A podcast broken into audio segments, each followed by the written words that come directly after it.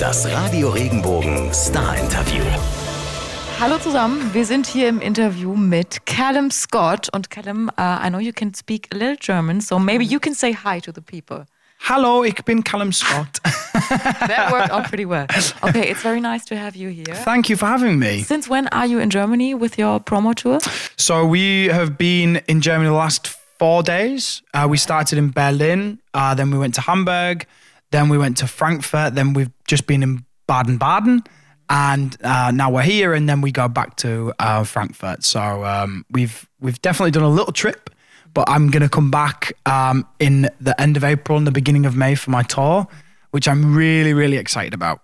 Did you have time to see anything here except for the Autobahn and radio stations? Yes, I see everything through the car window. so I don't get to see anything. I saw the Berlin Wall through the car window, and I saw, um, yeah, I've, I've just seen everything through the car window. Was there anything you said, okay, stop, I want to go out here? Yep, and I was told no. Even when I needed to go to the toilet, no, Calum, no toilet breaks. Okay, I told you um, the name Schorle. So if you have- time, you probably won't have time, but if you have time, in our region, best wine. So as a as a souvenir for your friends at home, maybe. Maybe yeah, red red wine. Some very good wine. Okay, well, that is definitely on my agenda. I'm not leaving this place No. without red wine, without Schorle. You shouldn't. You shouldn't. All right. um, what I know from you is that you are 29, I guess. Yes. 13th birthday this year. 30th birthday in October. I Big know. 3 0. I think so. I think I'm getting, um, my friends are trying to plan me a party, um, maybe overseas, maybe in um, Greece, or I wanted to do Las Vegas, but I think that's my, probably going to be expensive. Yeah, but not, not bad. Exactly. Some way to, fo- to remember your 30th, I guess.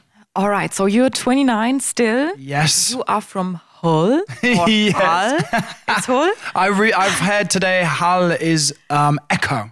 Yeah, it is. Yeah, so um, kind of like Echo. Like Echo. I guess. So, so Hull in, uh, I think it's the northeast of England. That's correct. You've became famous through your brilliant performance uh, on Britain's Got Talent, Mm-hmm. and you quit your job as a recruitment officer Yes. to be to fully be a singer. Yes, yeah. So, what did I miss? Or tell us something that's not on Wikipedia, but it's still still important for for your musical journey. My music, I mean, um, you know, it's it's definitely on my Wikipedia um, that my sister discovered my voice. I didn't even know I could sing.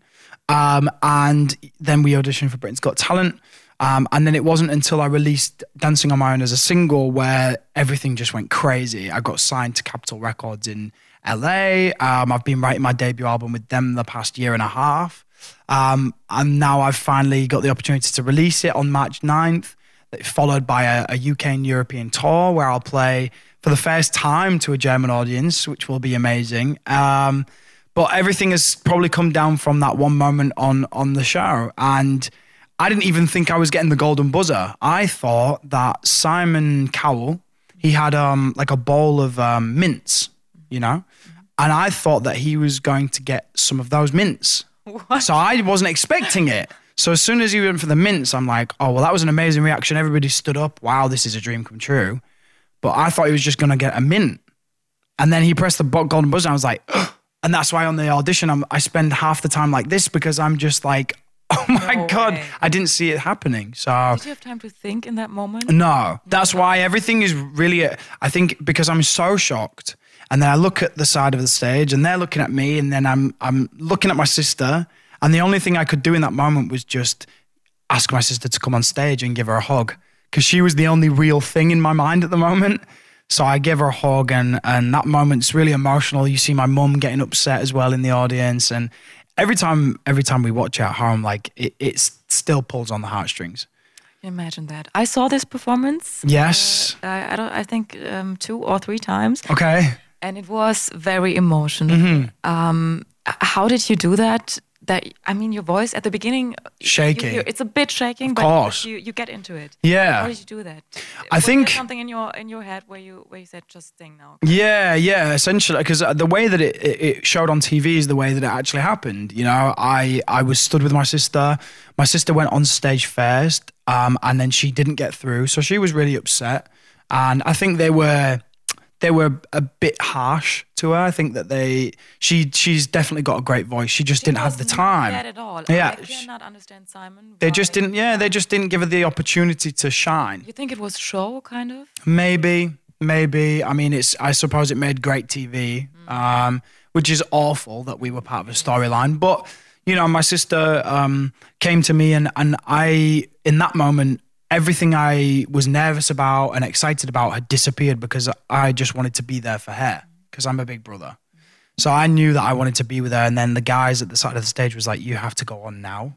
So I didn't have any time to to sit and, and comfort her, and then I got sent straight on stage. And I think when I was stood in front of the judges, it was a very surreal moment because I was angry, but I was upset and I was excited and nervous all at the same time. So I think that's why it's so shaky in the beginning because there was that much going on in my mind. And then as I got into the song, I just I forgot about the cameras, I forgot about the judges, I forgot about all the audience, and I just went into my own head and just sang the song as best I could. Um, and if anything, I was just wanting to get back to my sister who was crying, you know. So I think that's why it's really raw and really emotional, is because it was just true passion, you know, emotion for my sister, nerves, excitement. Um, it was a whole whirlwind of emotions that day. I actually didn't want to talk that much about Britain's Got Talent because I can imagine that you've uh, got these questions or answered these questions many times. in Many interviews. times. yeah. Um, but there's one thing that I was interested in, and that's um, she got you into Britain's Got Talent. Mm-hmm. She believed in you, yeah. but why didn't you? I don't know. I think I mean when I was younger, I was a drummer, so I was I I'd never considered singing. Uh, you know, drummers are always at the back of the stage, um, and they never have the spotlight. Um, and so I was happy with that. And then as I got older, I left education and I went to do my um, recruitment job, and. Um, my drum kit went into storage and, and and I kind of just concentrated on having fun with my friends, going on holidays, buying my first car. Um, and it wasn't until and, and my sister had continued to be a singer all the way through growing up. So I, I think I just was so inspired by her that one day I just started to sing. And I thought that I just sang in the shower like everybody does. I'm sure you sang in the shower.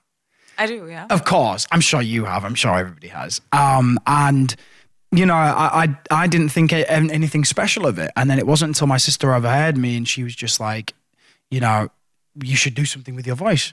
Um, and then she put me into a competition. She didn't tell me. Uh, she took me to Britain's Got Talent. She she and she's pushed me every every time. But then when I've as I've got into this industry, I'm now in the perfect position to be able to help her. So, you know, when I do my headline shows in in in Hull in my hometown, she's going to open the show for both nights, which is really special uh, to share the stage with her again. Um, you said you started playing as a drummer. Mm-hmm. There must have been any moment where you suddenly realized, "Damn, I can sing too." when was that? I do you know what? I don't think I don't think I've ever thought like, oh yeah, I'm an amazing singer. I think I've just You notice it. You know when you're I, good. you know what? I think I think what I notice is how it affects people. So I link, I think of I compare myself to other artists all the time, and I'm like, oh my god, I'm nowhere near as good as Sam Smith or Ed Sheeran or Justin Bieber or who. I, I'm always comparing myself, which you shouldn't do because everybody's their own person, right? But um, I'm constantly comparing myself to other artists, and um, but when I sing and when I see the reaction that it has on people, that doesn't matter anymore. And I'm just sat there thinking, actually, it's the power of music, not necessarily the singing ability, but it's the power that moves you. Um, and so when I was writing the album, I had that in mind of how can I how can I move people? How can I inspire people? So I just wrote from the heart. I wrote from personal experience, and um, and the songs that I've written, especially the new single "You Are the Reason," just seems to be resonating with people all around the world. You know, it seems to be having an effect. Um, and I'm I'm just lucky that I'm in a position now where, even though I've never considered myself a great singer, I'm now you know touring the world and and and I've written my album and and soon I'm going to be you know having my own headline shows. It's it's crazy. Um, but I don't think I've ever had that moment where I go, I'm amazing. I think I'm pretty good. I think it's just not in my nature to do that. All right. Tell us a bit about your hometown, Hull. What is Yeah, so there? Hull is um, it's a small city. Um, it's not um, a city that you you travel through to get somewhere. Is it Fisher City? It used to be, yeah. It used to be really famous for uh, the fishing industry, um, and then in the war, uh, it was really severely hit, and we we it, the city never really recovered from that. Um, but we did, you know, we still thrive as a city. Last year, we got um, a City of Culture award, so the the the city was. Um, there was new projects and new developments and, and, and it's it's really nice now, you know, and we, we attracted a lot of attention and one of the things I'm really proud of from being from Hull is that I get to travel the world and talk about my hometown. So more and more people know about Hull. Yes. It was funny that I was in Baden-Baden this morning and I have a guy saying, "Oh, you live in Hull?" And I'm like, it's so crazy to me that uh, some guy in Baden-Baden knows that I live in Hull. It's just so strange. Um, but it's nice to be able to talk about my hometown. I'm very proud of my hometown. I've written a song uh, called "What I Miss Most" that's about my hometown, and um, I've got so many memories there. So it means so much to me, you know. Is there anything typical Hull? Yes, we have um, we have a, a a a delicacy, I guess, called um, patty, which is I'm laughing at my tour manager by the way. Um, it's it's like potato and onion and sage, like a herb. It's like a it's like a herb. Yeah, like um, you know, like a coriander. Or, Oh, all right, okay. It's like a like one of those, and they mash it up and they turn it into like a looks like a burger, and then you can deep fry, Yeah. or you can have it um breadcrumbs with breadcrumbs, and baked in the oven. No fish. N- well, you can have it with fish. It's fish. great with fish, but you can have a patty and fries and a fish, and that is you're great. You're done for the day. All right. Are you still in contact with your friends? Yes, yeah. I, I have a lot of well, I have a few close, really be, like best friends up back at home, and they knew me from way before the music, uh, which is really nice to go and see them and spend time with them. Um, and then I have a lot of friends that I've met through the industry and people I've played with and people that I've s- written songs with and toured with. So, um, but it's really important for me to have those friends that were there from the beginning because with them, I know I'm never going to be judged. I know I'm never going to be taken advantage of. And it's nice to just see them and, and almost forget that I'm an artist and just be their friend again. Yeah. All right. Ed Sheeran had a very sad experience. I read about that. He was in Suffolk with his old friends. And they um, partied at a club or anything, and they had a bill at the end. I think about one thousand or, or seven hundred pounds. Wow. And um, he left the party um, alone at Sheeran. And the next day, he got a call from the bartender who said, "Your friends um, Put this on your bill. Put it on your bill." And that was, Oh, oh, that's horrible. I thought, yeah, it is. I mean, I'm very lucky that I haven't had that sort of a of a of a friend yet. I mean, I, I've I've worked. I used to work with a guy, um, and when when things started really going well for me, I couldn't work with him anymore, and he got a bit bitter about it. And you know, and unfortunately now that relationship is non-existent. We don't we're not friends anymore, which is really really sad because most of my friends have been so um, supportive and so loyal. Um, and they know that I'll look after them, but they won't expect me to pay for everything or expect me to buy everything for them. It's just nice that, you know, they're hardworking people. They don't get a lot of money. And it's nice that when I go and see them, I can pay for a meal and, and they go away with a full belly and their wallet's still full. So I, I, I like to help people like that. But that's, I think, with what has happened with Ed, that's just somebody taking, taking advantage, which is really sad. It's probably a normal development because you lose um, people on your way, but you also win uh, some new ones. Mm-hmm. This is it. I mean, I've I've I've lost a couple of friends because they can't understand that this busy this industry is so busy. And you know, in the last four days, I've been to four or five different cities in Germany, and then I go home for twelve hours, and then I go to Australia, New Zealand, Singapore, the Philippines. So I, in the next few weeks, I'm not gonna stop. And sometimes when I have my phone, I get so many texts from my friends. It's hard to keep up with the texts and social media and the job and the singing and the interviews. So sometimes you you something has to give, and sometimes unfortunately that's friends back home. They they'll have to just wait a sec because my job is really important to me. Um, but it's sad. It's it's one of the only it's one of the only downsides of this industry is you don't get sp- spending time with your family and friends. You're here to promote your new album. Yes. Um, why the title? Only Human. On the um, yeah. The reason why the, the album is called Only Human is because when I was writing for the album, I'd written maybe 70 songs. So I, I had just I was just writing and writing and writing. I wasn't thinking of the album. I was just thinking of I want to write great songs, you know, from personal experience through things I've been through. And I just wanted to I wanted to be honest, I wanted to be sincere.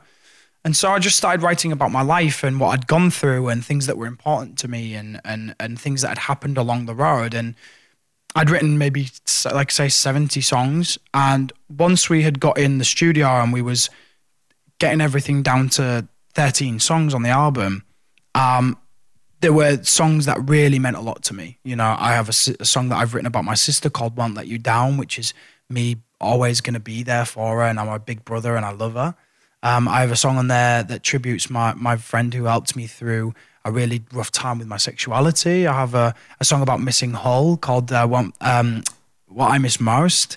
Um, you are the reason, another really special song on there. So it was I could I could handpick these really special songs, and I wanted my debut album to be something that people could relate to. So as I was as I was picking these songs, I knew that people would be able to relate to. Um, you know the fear of coming out um, with their sexuality, or even just fear in general of what people might think um, you know, uh, missing home, um, you know, always being there for, for your friends and family, um, falling in love with the wrong person, um, you know, being jealous. I think all these emotions that we have, people can relate to because we are human. All of us are human. So I think it just started to make sense when I was getting the album together that I should I should call this album Only Human because that's what we are, you know, and it's not that you should be questioning why you feel guilty or why you feel sad or you know why did i have to love that person and why did i fall in love with that guy? Or i think instead of asking yourself the question of why just embracing it because we can't help it we're only human that was a nice explanation. yeah, I ended that quite, quite well. I'm quite proud of myself.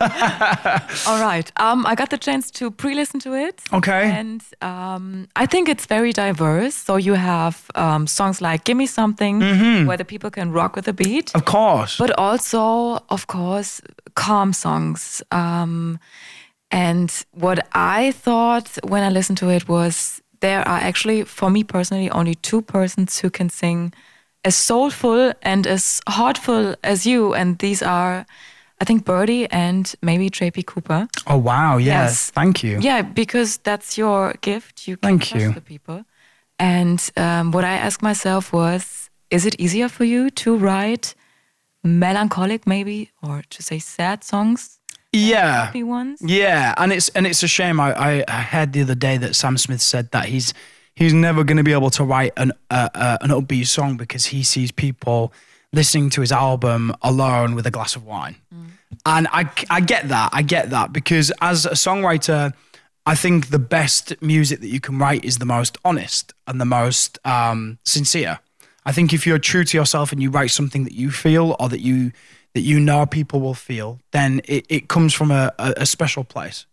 And when I was writing my album, it was more of me using as a therapy and trying to get stuff off my chest about you know my sexuality and about you know the things I've been through in my life because I know that other people have been through those things and I think when people listen to music they relate it to themselves and so I just knew that it was important for me to write from that perspective and naturally I do move towards more sad music. I think it's probably just because I've been through my fair share of heartbreak and I've I've been through my fair share of of sadness in in my life.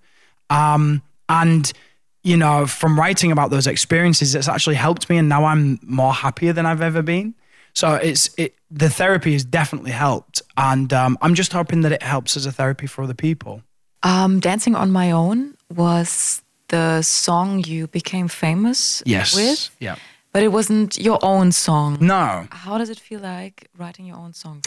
Feels incredible. Um, you know, I was like I say, a normal guy in Hull working on a, on a on an office job, typing away, wishing that I could do something like this this these days. And um, to actually do that now is a dream come true. And to to write my own material is something that I've I've been passionate about since I've had the opportunity. you know, singing, dancing on my own uh, gave me the spotlight and gave me the opportunity to show people what I can do. And I knew from there going forward that it would be original music and I need to show people that I can sing my own songs.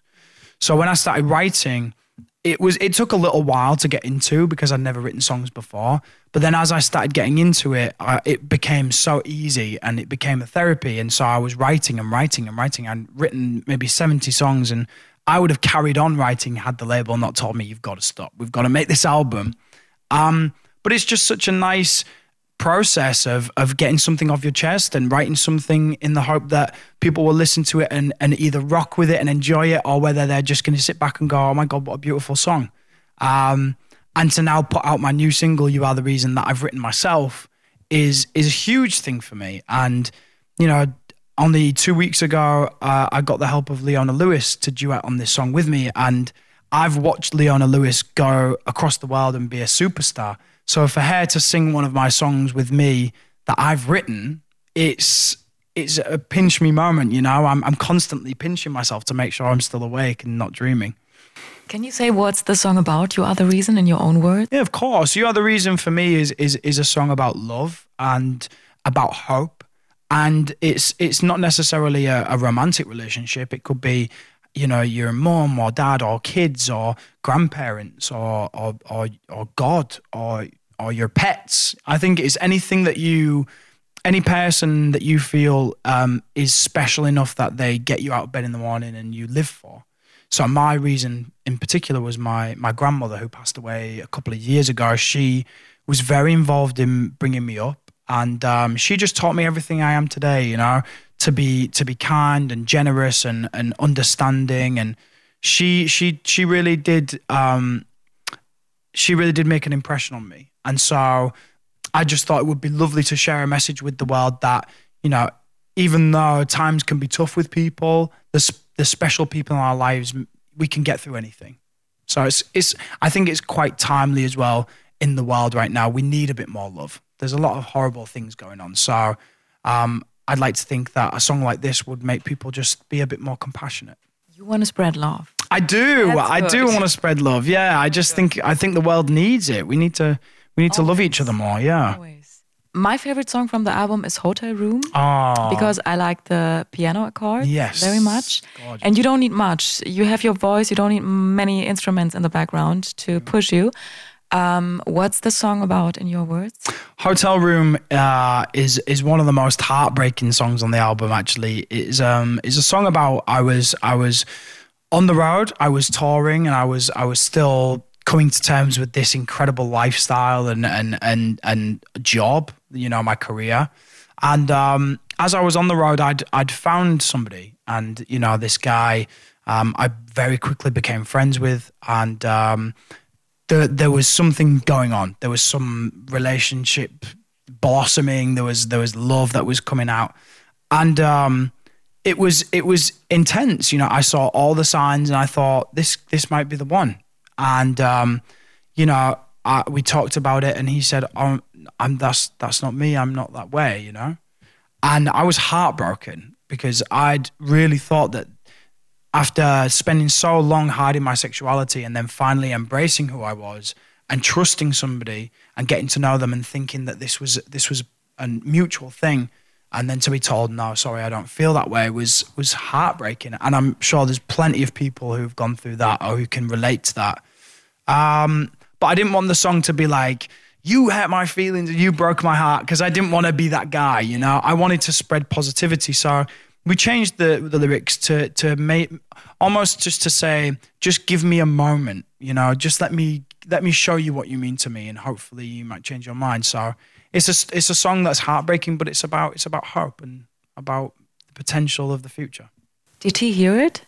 Yes. Yeah and it made him cry. It did? So it worked. Yeah it made him cry. Yeah it made him cry. I think it's because he realized through music what that actually did to me because it it's heartbreaking. You know, you've heard the song and it's, you know, you're you sat there thinking, oh my god, like who hurt him so bad? And I think when he listened to it, he was like, that guy's me. Like I I, I hurt I him. knew it. And he, he knew it. Ask, I didn't even have it. to tell him. I just said, listen to this song, and uh, yeah, he was really upset about it. Would you say it's harder to um, get to know people with touring live and everything? Yeah, for sure. I mean, it's it's so difficult to um, so difficult to make a relationship work now because you're you're one minute you're there, the next you're in Australia, then you're in America, then you're back in the UK, and I struggle sometimes keeping in touch with my family. My dad lives in Canada, my mum lives in the UK, and sometimes it's really hard for me with the time difference to to, to, to speak to everybody. And like I said before, a couple of my friends have fallen out with me because they just don't understand the the the, the concept of what I'm doing. Um, How could they? exactly, because it's just so out of their world. I mean, I used to live in Hull in this little bubble, and now my bubble is as big as the world. Um, and you know, I go back home, and some people's bubble is exactly the same, and it's it's tough. It's tough for them. It's tough for me. Um, but I am looking for love, and I think that's the difficult thing. Is then being in this industry and being in this career, it's going to be really hard to find love, but it'll make for a great album. So that I'm I'm already looking to write album two. That's good. yeah, exactly. Do you have a favorite song from the album? I know it's hard to say. You always say I love every uh, every song, but Yeah, I guess- that means is something special to Something you. special. Yeah. I mean, you know, like I like, there's so many songs that I've written where I've got a personal attachment to, and they're like all my ba- all my little babies.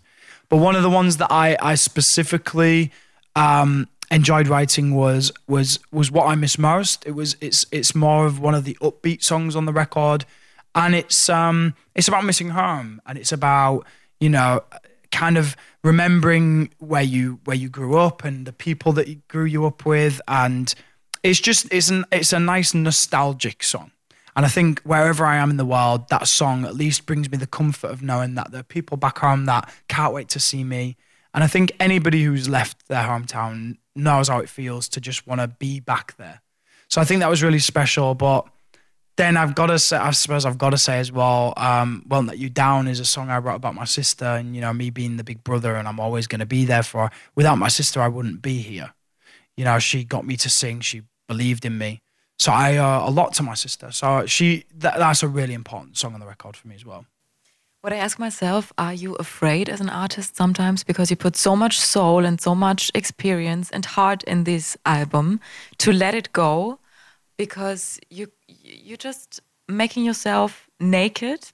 Everybody sees what you're feeling now. Exactly. Is that a fear of you uh, Yeah. releasing? Yeah, I, I, if I had my way, I would, I, I would still be working on the album because I'm just so you're putting your heart and soul into the music, and you're putting it out there to be enjoyed and to be criticized. You know, and not everybody's gonna love what you do. I know some people hate me for covering dancing on my own. Really? Um, yeah, and some people that you know maybe people at home like just on their keyboard. But I think that's you know some of that's just you know people being nasty for the sake of it. Um, and then other people is is is is is criticism and and this is art. You know, we're making art and art is criticized. It always has been. So it- of course it is, and I like that. I like that that you're not going to please everybody. It's like people's taste and flavor and style. People are always going to have opinions, and I welcome that. Um, but I think for me, I, I do because I put so much of myself into my music. I do worry that it doesn't connect, and then I'm gonna feel like I can't give anymore. That's why I think I was so honest with myself in my album that if it doesn't work and for some reason, you know, everybody hates it, then at least I can stand by it and said, well, I put everything I had into this album and I, I wrote I wrote it with my heart. So I can't do any more, you know, and I think that's something to at least take a bit of comfort from.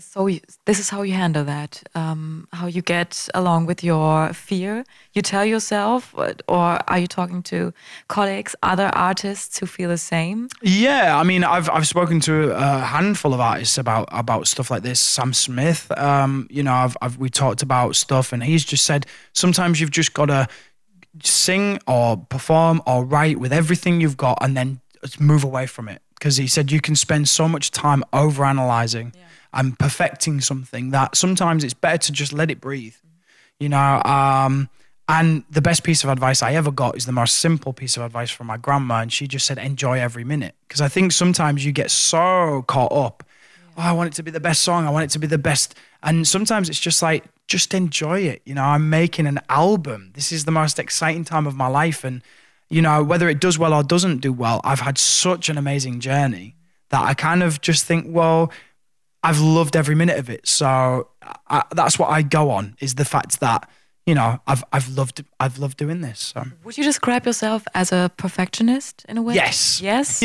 yeah, I'm so I'm so much of a perfectionist. I, I remember uh, I was in the studio just the other day, um, and I was like, "Can we go over that bit again? Can we go over that bit again?" And you know, I had my top manager like, "You don't need to do that bit again. That's fine." But it's because I really want to give hundred and ten percent to everything I do. So it's good to be a perfectionist, but sometimes you've got to get dragged away, even if you're clawing the floor. I think it's just best for you to just, you know, remove yourself from the situation and let people enjoy it. Who was the first person to uh, show the album? My mom. Your mom? Yeah, absolutely. What did she say? My mum hear, my mum hears every song before my label hears. Really? yeah. She she she's my biggest supporter. She she knows every word to every song. You know, um, I was so lucky. I got to uh, I got the opportunity to sing a song from Dirty Dancing, and so I sang "She's Like the Wind," and it's my mum's favorite. It's my mum's favorite movie. So um, I get to do stuff like that, which it, I, I, I show my mum some of my music and she's just in tears. And then I'm like, don't cry because now I'm going to cry. But it's because we have such an amazing relationship and she, she's so, so supportive. What was the most beautiful fan reaction or comment, a comment on Instagram, Facebook, whatever you remember? Um, one of the one of the most amazing things that I I did was I went to America and um, uh, a guy who had met me in a meet and greet situation had written um, this whole page of how he was feeling about me being in the US and I've really waited for you to be here and I can't believe you're here and uh, I love all your songs and and as he was getting down the page he he had explained that he was living um, as a straight man with kids and a wife and had been living so for the last five to ten years.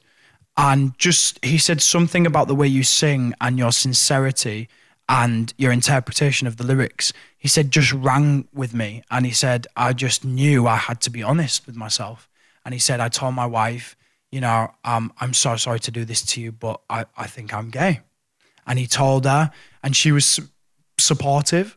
You know, she they told the kids together, and they were they they understood, and they were they were loving still, and and and he's now living uh, as a very happily as a gay man with a with a partner, and his his wife is obviously very supportive and she's moved on and the kids are still really really loved by both parents and I just think it's beautiful that something I do that I love to do has inspired somebody else so much so that they've changed their entire life because of something that I've done. It's just very humbling and um, to, to to to try and inspire people is what I'm trying to achieve. So to to do that is a is a dream come true for me. Are they friends now, wife and yeah. Uh, husband? Yeah. yeah, they're both friends. They both chat. They they you know when they take the kids out for you know whether that's you know going to the park or whatever, they'll go together. They talk. They're still friends, but they they're living in a they're living the the lives that they should be living now, which is just beautiful. It's really really beautiful. If you could be if there was a big boss of music business and if you could be there for one day, what would you change? Oh my God. You're bigger than That's a you're great question. The godfather of music business. What would you change? Oh my goodness. It's good when you think. Yeah, it's really, really great question. Um, you know what? I've always, when I look back at when my mum was growing up with music, she tells me that she was a huge fan of of of um, the Beatles and uh, Michael Jackson and um, George Michael, and all these guys. And um, my mum has said plenty of times that um, when Elvis brought out his new record, uh, which I don't know what record it was, but she said that they people would run to the store with the money that they've saved up, you know, all year long, some cases, and they would line up for to to get a vinyl copy of this disc. And the same with shows. People would because there was no like massive advertisements. There was just like posters and flyers that people the the hysteria and the you know how amazing and manic and and and wonderful the opportunity was to go and see somebody you loved live because you didn't get to see them on Facebook Live. You didn't get to hear them on Spotify, on the radio. It was just there in the moment. And I think there's something really beautiful in in that kind of mystery and excitement So I think if I was a boss, even though it would, I would get in a lot of trouble. I would like ban all um, social media with artists. I would ban all the streaming services, and I would be like, go and see them. Don't take your mobile phone and record the whole thing. You just go and see a special band, or you go and get the record, and you just do it the way they used to do it. Because I think there's something really magical about that. It is. I would get in a lot of trouble. and I nobody would have any wages. It would be quite interesting. but it would be so nice. It would be so nice. For one day, Yeah, I mean, be crazy. yeah, I think nowadays it's you. You get all the information you need in seconds. If you want to see your favorite artist, you can log on Facebook and they're talking for 20 minutes about something or and that's nice, but it's t- people are too accessible. Mm. And it kind of ruins the magic of going out and seeing your favorite band live because you could just watch it on YouTube. You know, so I, I just completely different. of course. And yeah, Of course. I mean, that's why I love live is there's a real atmosphere and energy in the room. And once you've seen that person live, you're really engaging with them. If you're watching it through a screen, you're just appreciating it. Mm. But in person, you're living with that that artist. You're breathing the same air. You're you're living in the same moment, you know. And for I can say hand on heart, in that moment, I feel with everybody else. I'm not just singing like blah blah blah blah blah blah, and then I go off stage and everything. I go to the hotel room and go to bed. Like I, on, when I'm on stage, I'm so full of emotion. My face is ha- aching me from smiling. I get teary and I get upset, um, and I I get really really happy as well. Like I live through the stage. It's like my theater. are you trying to look into faces or is Yeah, I try to. confusing? I try to. I try and I try and pinpoint people and try and look and, and see what reaction I'm having with people. And it's so amazing when you're looking up at somebody, you know, like you're looking down at somebody and somebody's looking up at you with those eyes where it's just like, oh my God, like this music is really resonating with me. You know, it's such a wonderful feeling that you're sharing that connection with that person. There are many people who look up to you. Is there anyone you look up to, or maybe you're jealous of in a good way, not in a bad way? Oh yeah, for sure. I mean, you know, I watched, I've seen, you know, um, Adele in Wembley in London, and she absolutely killed it. I mean, I was in tears throughout most of the concert because I was just like, oh my god, she's so incredible. She's so funny, and I'm. I'm so I would love to walk in those footsteps, you know. She's still very relatable, she's still very normal, and yet she's got this incredible voice. You know, like one of my all-time favorite idols is Michael Jackson. You know, because he could dance, he could sing, he could wear anything. Um, and he and then one of the things I love about him is he said that he wanted to change the world with his music. And I think there's just something beautiful about that. You know, so um and who wouldn't want to dance like somebody like Bruno Mars? I mean, he kills it. I'm like, how do you even move like that? It's crazy. I, I, I have like one dance move, and then once I've done that, I, that's it. I have to stand and watch everybody else dance. This is why you sing slow songs. exactly, because I can't dance. dance. Exactly. All right. Um, Callum Scott, thank you so much. Thank you. It's been We an wish absolute pleasure. Thank you very much. Wenn dir der Podcast gefallen hat, bewerte ihn bitte auf iTunes und schreib vielleicht einen Kommentar. Das hilft uns sichtbarer zu sein und den Podcast bekannter zu machen. Dankeschön.